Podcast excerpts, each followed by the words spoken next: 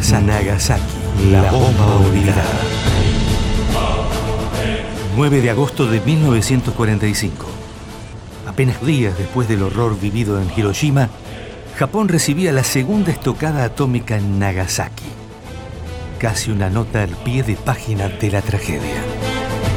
A short time ago, an American airplane dropped one bomb on Hiroshima. El presidente norteamericano Harry Truman había sido contundente al día siguiente del ataque a Hiroshima. Todo había comenzado con el ataque sorpresivo de Japón a Pearl Harbor y el final todavía no había llegado.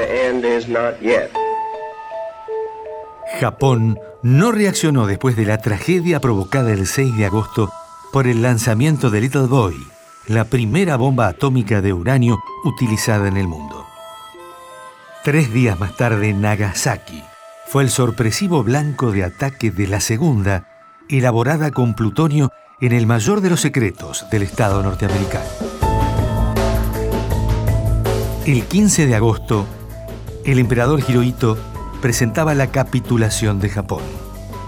Terminaba la Segunda Guerra Mundial.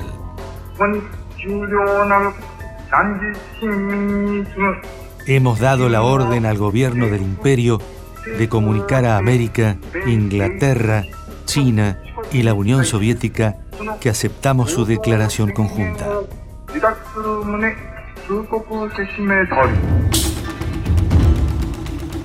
El 30% de la población fue desintegrada. Los Hibakuya, los sobrevivientes de los bombardeos, mantienen viva la memoria de sus ancestros. Barack Obama se convirtió en el primer presidente de Estados Unidos en ejercicio que visitaba el lugar. Estamos aquí en medio de esta ciudad y nos obligamos a imaginar el momento en el que cayó la bomba. Escuchamos un llanto silencioso. Obama le pidió a las nuevas generaciones que elijan entre un futuro como Hiroshima y Nagasaki o un mundo donde no se vuelvan a usar estas armas.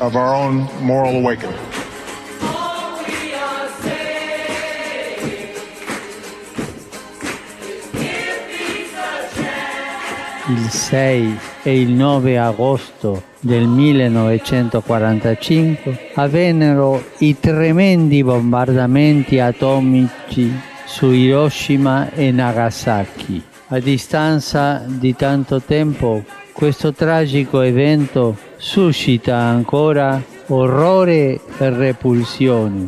No alla guerra, no alla violenza, sì al dialogo, sì alla pace. Nagasaki, la bomba olvidada.